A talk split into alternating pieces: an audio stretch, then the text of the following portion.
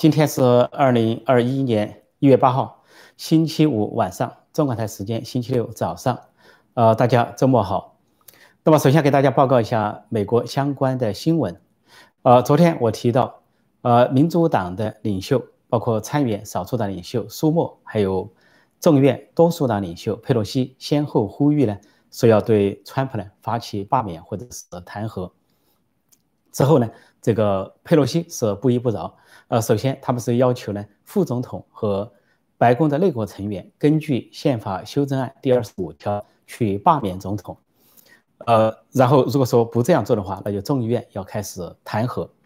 那么显然受到了副总统方面的拒绝，因为呃，佩洛西去联络副总统的办公室吃了个闭门羹。那么根据相关的媒体显示呢，啊，副总统的办公室告知呃，彭斯不会这么做，拒绝这么做，就说。副总统彭斯和内阁成员不会这么做。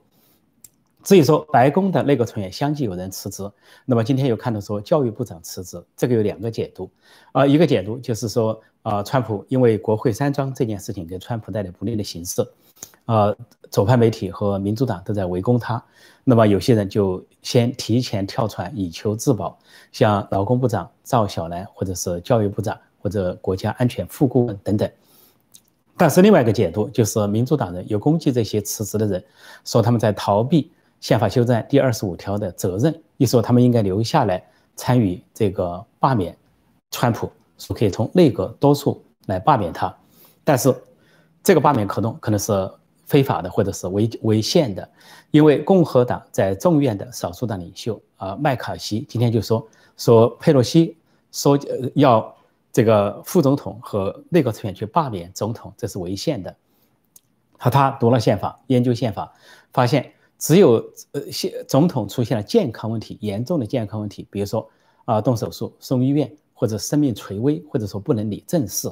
是因为身体原因才会由内阁或者是副总统来说停止总统，总统不能履行职务，而由副总统代之。那么内阁成员多数人同意，这才是用得上。说如果说。把这个政争政治原因用在宪法修正案第二十五条，恐怕是违宪的。这是麦卡锡，呃，共和党在众院的少数党领袖对佩洛西的警告。那佩洛西一看一计不成，又生一计，那就是两个程序都不行了。一个是副总统和内阁显然是拒绝了，再一个就是说要参议院去开除总统行也不行了。那他就说他一定要发起这个弹劾。impeachment，那么弹劾之前，他要求川普自己辞职。他说：“你应该立即辞职，如果你辞职了，就避免这个弹劾。”然后川普显然不会辞职。那么川白宫也表达了川川普总统毫无辞职的打算。那么这个佩洛西就发起说，下个星期一啊，就是九号说十一号吧，一月呃一月十一号。说在众议院要发起弹劾，其实弹劾在众议院很容易通过，因为只需要简单多数就行了。众议院民主党过半占多数，那么一投票就可以弹劾，就像二零一九年他们所做的样，针对乌克兰事件。所以先是众议院很容易通过，门槛很低，但是通过了之后呢，到参议院却很不容易，因为参议院呢是共和党跟民主党议员差不多，就算现在民主党又多了两席，加上。这个卡马拉哈里斯的话，呃，现在他还没有上任，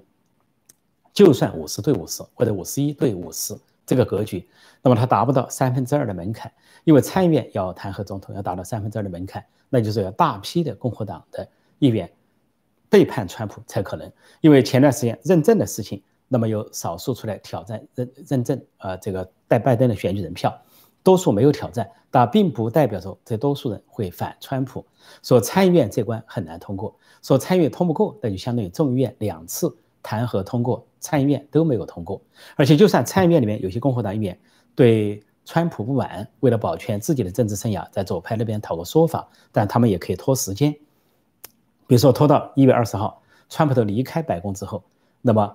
参议院就认为已经没有必要，说总统已经卸任，这个弹劾案已经没必要成立了。昨天我就说过，佩洛西知道这个门槛很高，弹劾总统很不容易，但是他为什么弹劾上瘾呢？除了他个人对川普成见甚深啊，怨恨甚深以外，最重要的是他想达到另外一个目的，那就是说通过这个弹劾之后，如果川普真的任内被弹劾，那就可以禁止他再次参选总统，也就是四年之后，川普休想卷土重来。这才是佩洛西的打算。至于说拜登的意思是什么？佩洛西也联系了拜登，拜登的意思说说了两句话。第一句话说说让川普走人的最好方式就是一月二十号的移交，就是那是最快的方式。也就是说一月二十号就要移交了，只有不到两个星期了。那么他本人的态度就是移交就行了。那么他他又说。众议院或者国会去做他们该做的事情，我做我自己要做的事情，这是拜登还算是有一点这个中性的表达，没有急于去报复对方。那么其他人呢？这个共和党的人都在批评这个呃这个佩洛西的这个极端的行为，觉得他是怨恨太大，就说恨川普超过了他爱这个国家，因为国家需要止痛疗伤，需要平息，现在还在纠缠。那么就是因为国会山的这个。占领国会山这个事件发生了，一月六号发生了国会山啊部分民众闯入的事件，但是现在的舆论两边相持不下啊，左派的舆论、主流媒体和民主党都是一片挞伐之声，非常强的挞伐之声，谴责要逮捕、要搜捕，而司法部和 FBI 也都在紧急行动。但是现在另一种舆论说这个双标太严重，比如说去年六月份，当黑玫瑰运动闹得声势浩大，到处是打砸抢。到处拖倒先贤的雕像的时候，那么共民主党人是怎么表态的呢？像佩洛西和其他人，从来没有人谴责过暴力。而卡马拉哈里斯就是贺锦丽，她是参议员，她怎么表？她是总统、副总统候选人，她怎么表态呢？她说他们不会停下，他们绝对不会停下。说你们要注意，这是一个运动，他们不会放松，也不应该放松。他不仅没有谴责暴力，还有鼓励暴力的意思。所以人家就说了。说川普这一次讲的是，说不要暴力，要和平，大家要守法，说要尊重警察，警察站在我们国家这边，我们是法律和秩序的代表。而且川普还说，大家呃平安的回家，回家吧，平安的回家。但是川普的这段讲话却被推特封锁了，因为川普发表那段讲话是劝人回家，要平安，保持和平。但是推特当时呢却给他十二小时的禁止，这样使川普的声音没有及时的。转达出来，而主流媒体、主流媒体已经习惯了不转达川普的声音，所以川普的声音被延拓转出来。川普是通过录音，最后媒体才获知。那么推特当然今天大家都知道，推特对川普彻底禁言了，而且对很多川普的著名的一些支持，比如林伍德、鲍威尔大律师也都禁言了，就是永久的取消他们的账号。呃，推呃这个推特呢认为他有这样的权利。呃，那么另外呢有一个叫 Parler 社交媒体就批评他们这种说是滥用。但是 Parler 又受到了压力，就受到苹果公司和谷歌公司的压力，说如果 Parler 不参加这个禁言的话，说 Parler 要苹果或者谷歌就不跟他连接，说是对 Parler 的这个打击。那么另外呢，呃，这奥巴马夫人，奥巴马夫人就米歇尔，米歇尔发声，他说了狠话，他说在推特晋升之前，他说要对川普永久的晋升，他说社交媒体应该永久的禁止川普的声音。所以这就是左派，呃，所以在美国有一个说法叫政治正确。政治正确这顶大帽子下来很吓人。什么叫政治正确呢？以左派为标准，他们谎，他们称为进步 （progressive）。以他们为标准，符合他们的标准叫政治正确，不符合他们的标准叫政治不正确。所以他们对黑玫瑰或者是打砸抢可以不予谴责。像左派左派媒体描述的人的名词都不一样。这个黑玫瑰和这个打砸抢，他们描述为呃。demonstrator 就示威者，啊，但是对国会的这些啊描述为 riots 暴徒，mobs 暴徒。另外，在二零二零一八年的时候，占领国会这不是个新鲜事。二零一八年的时候，民主党的支持者、左派的狂热者曾经占领国会，那是当时呢，川普提名一个大法官，提名就是卡瓦诺大法官，那是引起了巨大的争议。在这个巨大的争议过程中，左派的激进团体呢攻击啊国会山庄。攻入了国会山庄，在一楼，在一楼到四楼都有他们的人，而且占了至少两个参议员的办公室。那么，呃，后来这个警察当时的行动是逮捕了二百九十三二百九十三人，左派的极端分子被逮捕二百九十三人。只不过那次没有发生人死亡的事件，但是那次，呃，民主党和左派也没有怎么谴责，也不谴责暴力，没有明确的表态。左派媒体也都是说他们是 protester 抗议者，并没有说他们是 mobs 或者是啊 thugs。或者是什么叫 riots 这些话，所以呢，用的词都不同，就可以看到这个左派媒体对他们的包庇。所以呢，这就是政治正确这顶大帽子下来就非常吓人。目前看来，这个呃左派媒体的声音啊，比这个政治权力还要大。那么这是各方面的这个从佩洛西到苏莫到奥巴马夫人到彭斯他们的表现。说彭斯这个做法呢，就在我的预料之中。我一方面他在国会左右为难，他说了一方面他不会作为单独的挑战者去挑战选举人票，但另一方面他允许对那个选票的挑战哦辩论。另一方面，他也不会参与说去推翻川普，就川普有两个星期任期。他带头去推翻川普，川普或者说他来代理总统，他也不会做，所以他始终是走中庸之道，四平八稳，这符合一个建制派类的，呃，这个传统的君子作风，所以也很难去非难他，他也很难做。那么另外，川普本人呢，今天有两个动作，呃，一个姿态就是发表了一个演说，呃，一个很短的演说，相当于告别演说，呃，他说。呃，这个新政府交一月二十号就新政府的交接了，他现在确保是，呃，有序的啊，平稳的、无缝的交接。他说国家这个互相这个伤害很久了，应该需要疗伤止痛，应该是团结的时候抗击这个大瘟疫，还有就是提振经济。之后呢，他又说他会继续为人民发声，为他的支持者发出巨大的声音。他没有提到拜登的名字。稍后他在这个社交媒体上回应大家的提问。有人不断的问他会不会出席拜登的就职典礼，他就回答了这个问题。他回应所有的提问者，他说我不会出席啊一月二十号这个就职仪式。那么他表态了不会出席，这是美国历史上第四个呃现任的总统不会出席现任总统的就职仪式。最早的时候是应该是一八二一年的时候，呃第二任总统跟第三任总统比较早的时候，第二任总统跟第三任总统之间发生的事情。那个时候呢是，呃，亚当斯约翰亚当斯是第二任总统，第三任总统叫汤马斯杰斐逊，这两人都是开国之父啊，都是宪法起草人，尤其是汤马斯杰斐逊，这两人既是战友，但是又是仇家，啊，之所以是战友呢，就是都是开国先贤，都是宪法的起草人，都是美国重要的立国基石的奠基人，但两人呢政治上的竞争，互相的怨恨甚深，深到什么程度呢？所以当这个。约翰呃，约翰亚当斯卸任的时候，他的宿敌汤马斯杰斐逊当了总统，他就拒绝出席，不出席。而这两人后来退休年老的时候，互相仍然怨恨，互相不来往，甚至互相说了一句话，说对方不咽气，我也不咽气。最后奇迹般的实现了，这两人死在同一天，两人在同一天相继去世。就说过的话，他们说他不死我就不死，他不咽气我不咽气，说这个怨恨大到这个地步，也是一个趣闻。那第二回就是大概又过了一些年，就是到了第七任和第六任总统之间。这个第六任总统又叫约翰亚当斯，不过中间多了一个昆西亚当斯，他是那个前面那个约翰亚当斯第二任总统的儿子。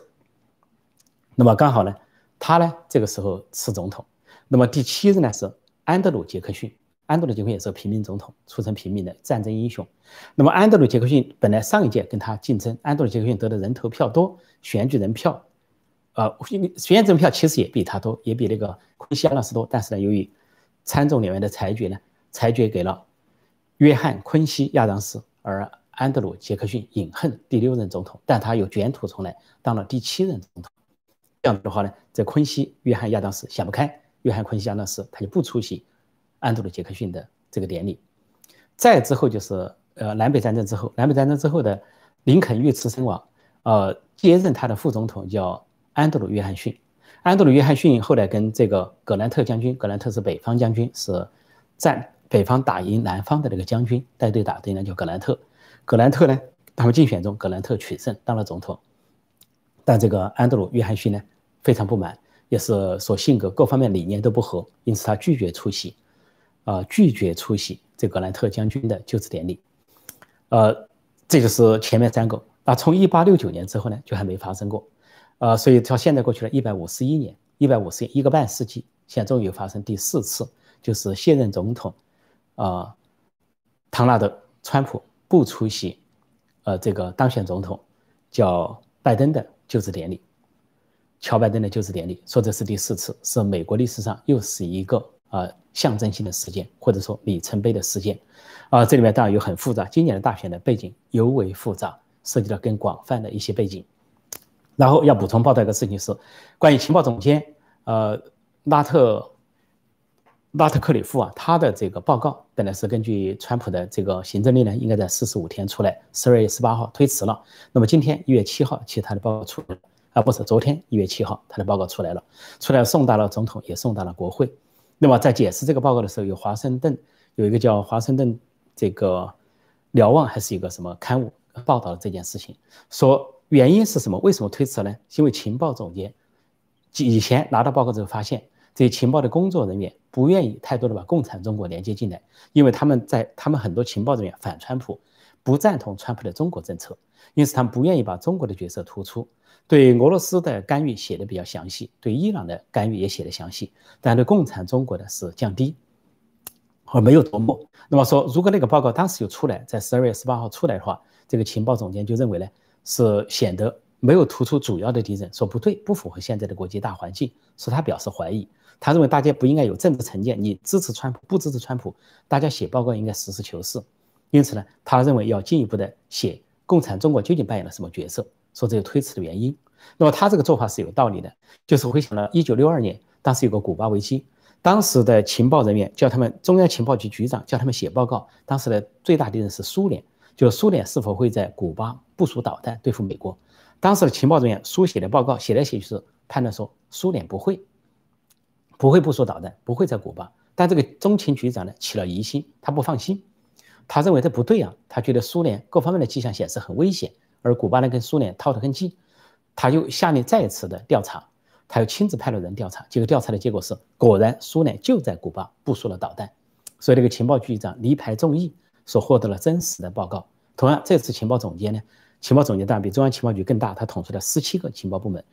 重新撰写了报告，把各方面的情报补齐。他如果说不补齐的话，给人的误会就以为是只有俄罗斯、伊朗干预了这次大选，实际上还有共产中国，而且方方面面进行了描述。说这个报告出来了，出来递交给了国会，递交给了。川普总统，而且收到的人都签了这个保密协议，签了保密协议就是属于保密文件，在内部阅读。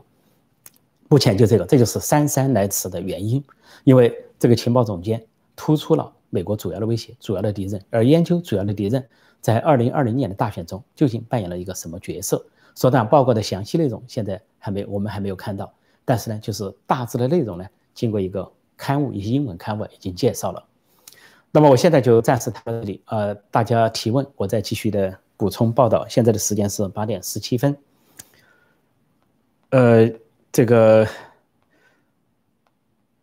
今天我是八点开始的，争取在可能半小时内结束，然后从明天开始可能尽早提前一点时间，比较有可能提到晚上七点，啊，美中时呃中呃这个美东时间晚上七点，就是中港台时间早上八点这个时间。现在我看看大家有些什么提问哈，有些什么提问。代表性的提问，这个提问都把它打开哈，打开一下。哦，这里有人问说，破空老师什么时候讲讲你在中国的经历？这样哈，呃，常常我会遇到大家提我个人的问题，呃，包括工作啦、经历啊，在美国做什么啊，等等。我想说的是，我想说的是，我有个自传，这个自传是非常精炼，也很多人说也是很精彩，三万多字浓缩版，在陈破空会员网站上呢有全文刊载。在前些年出版的《不受欢迎的中国人》在香港开放出版社出版这本书，后面也有附录。呃，自传的名称叫做《横渡恐惧之海：我的中国故事》。那么里面就讲了我的整个童年啊，参加民后来长大大学时代参加民主运动啊，执教中山大学，这个还有后来就是两个大学啊，先是湖南大学本科，上海同济大学研究生，最后在中山大学执教啊，两次民主运动八九八六学潮在上海。八九民运在广州，以及后来的牢狱生涯，再后来这个流亡美国，也写了在美国的这个创业的经历啊，创业的经历。那么大家也明确啊，知道我在做什么，免得这个有些国内的清空的人还以为我们名人士都没有事干啊，成天只是说说话。所以呢，这个自传呢，大家可以在两个地方看到哈，一个是不受欢迎的中国人这本书里边有附录，再一个就是说陈破空会员网站 c h e n p o k o n g v i p。dot.com，这个如果你订阅这个会员网站，那上面有我所有作品的连载，包括这个自传的连载。谢谢大家对我的关切关心。呃，当然，如果有时间的话，我也会在这里回答一些相关的一些问题啊。不过今天抓紧时间看看是否有跟我们呃相关话题的相关话题的一些提问。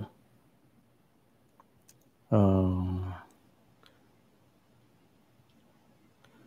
嗯，对，这里有人提到同济大学，是的，我在上海同济大学期间啊，是呃，就是一九八六年学潮的这个组织者。那么同济大学当时是。先锋是劲旅是主力，一九八六八六年的上海学潮十二月份发生的。呃，谢谢大家的关注。我再看看，在后面，嗯，相关的问题啊，相关的问题怎么好像不多？呃，呃，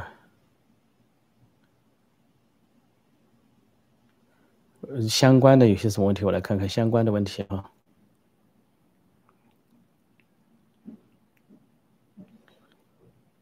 嗯，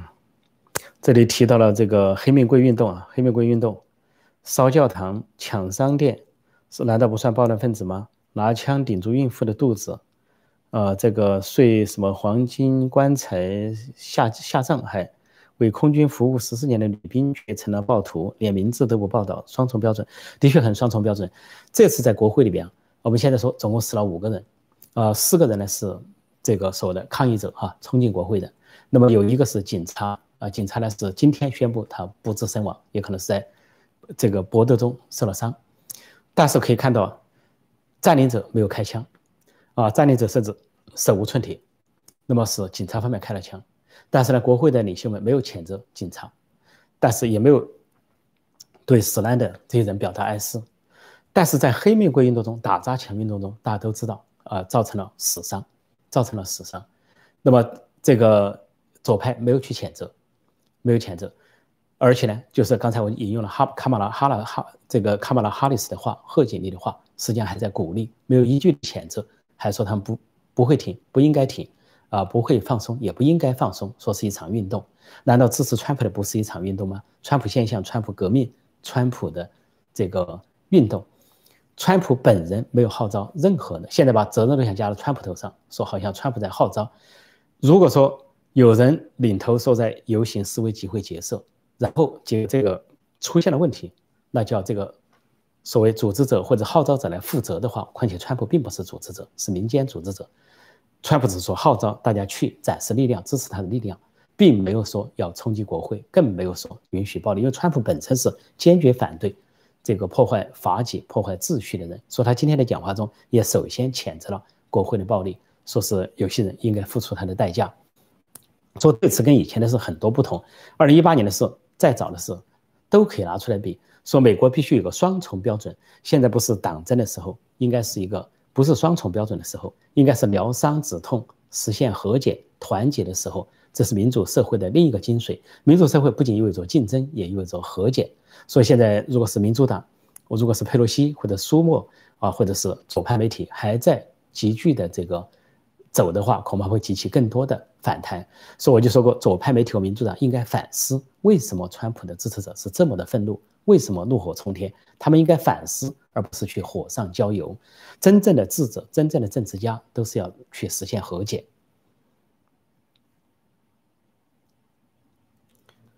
嗯，看看还有什么东西。嗯，嗯，这个。相关的问题要找找相关的问题，相关的问题。这里问川普是否还有希望？当然没有希望了。这个川普自己都已经就是已经多两次表态了，一次表态了，呃，就是呃就顺顺利的结交，有序过渡。那么今天又进一步的表示了，一月二十号是新政府上任，那么相当于是个告别演说。他虽然不会，他没有提到拜登的名字。他完全没有提到，恐怕他也不屑于提到，不需要提的，不需不屑于提到他这个对手，所以呢，他没有提到这个人的名字，但他表达的意思很清楚了，就是暗示走人，应该是走人的时候了。但是走人并不意味着不能卷土重来，并不意味着结束。所以他今天最后还说了一句话，他是一个伟大运动的开始，不要看成是个结束，那就是，呃，make a m a g a Make America Great Again，让美国再次强大。这个运动不是结束，只是一个开始。这是他的誓言。看看有哪些相关的问题。现在的时间是八点二十四分。嗯，等一下哈，我看看。哦，有人问民运下一步做什么？啊，民运下一步什么？中国的民主化运动，这个跟美国的政局走向应该说没有必然的关系。呃，中国的民主化运动是独立的一个运动，海外民运也好，中国民运也好，中国的民主人权事业普世价值是独立的运动，全世界各国都有民主运动。那么现在经过二战后的努力，大多数国家都实现了民主化，那么只有少数国家还停留在专制的泥潭，中国是其中之一，这是这个国家和这个民族的耻辱。说中国民主运动并不因为美国政局的变化，也不因为其他国家或者国际形势的变化而停止，当然会高扬。这个民主、自由、普世价值的大旗继续前进，尽管在可能会面临艰难，可能会面临逆境，但是只要是坚信民主信念的人，坚信普世价值的人，不管在任何时候、任何地方，都会做出他的努力。说中国民主运动干什么，该干什么还是干什么，因为毕竟美国，我说过，我在在这次做节目中反复强调，美国是一个二百多年，呃，是相当稳定的民主和宪政。相当稳定的民主和宪政，所以当我听到了很多小道消息的时候，我都没有给大家去我说，既不做夸张的分析，啊，也不做这个危言耸听，也不搞这个给大家画大饼。我说，尽管有主观愿望，希望川普赢，支持川普，支持美国再次强大，但是啊，我说根据客观事实做客观分析，而且我说了淡定的对待，淡定的对待这些结果。既然交给司法，最后就可能有两种结果。所以呢，民主运动是这样相对独立的。如果国际环境好，美国的环境好，对民主运动可能是有外部的帮助。但最终来说，中国人民要实现中国的民主自由宪政，不能靠其他国家，不能像共产党那样指望苏联，或者像共产党那样指望日本。他就两个指望，一个是指望苏联来这个，呃，把马列主义一声炮响传给中国，然后中中共建立一个苏维埃共和国，成为苏联的一个部分。差点成为苏联的一部分，最早是一部分，因为苏联实际上在俄罗斯为基础上扩建了十五个共和国，十五个加盟共和国，就是十五个国家弄在一起，差点把给中国给弄进去。要不是这个国民政府的立足的话，另外呢，中国又靠日本，靠这个日本军国主义来入侵。毛泽东就说过，宁愿让日本和苏俄瓜分中国，也不让这个中华民国存在。所以，由于日本的入侵削弱了国军国民政府，中国呢趁势呢。夺天下，在苏联支持下，说这次就是靠外部势力。我们中国人现在的中国人不需要靠外部势力，不管你在哪里，是在中国也好，在海外也好，主要靠我们自己。外部的资源是次要的，是次要的力量，有时候甚至根本就没有，甚至是个零。但是你还是要坚持，所以民主运动还是应该继续的前进。嗯，好，这里有人说，这个破空老师，川普卸任后。川普卸任后会被政治追杀坐牢吗？就川普是这样，左派报复川普的时候呢，今天有人扬言说调查川普的家族啊如何如何。那么一些左派、一些左派媒体是有这些扬言，但是我想说的是，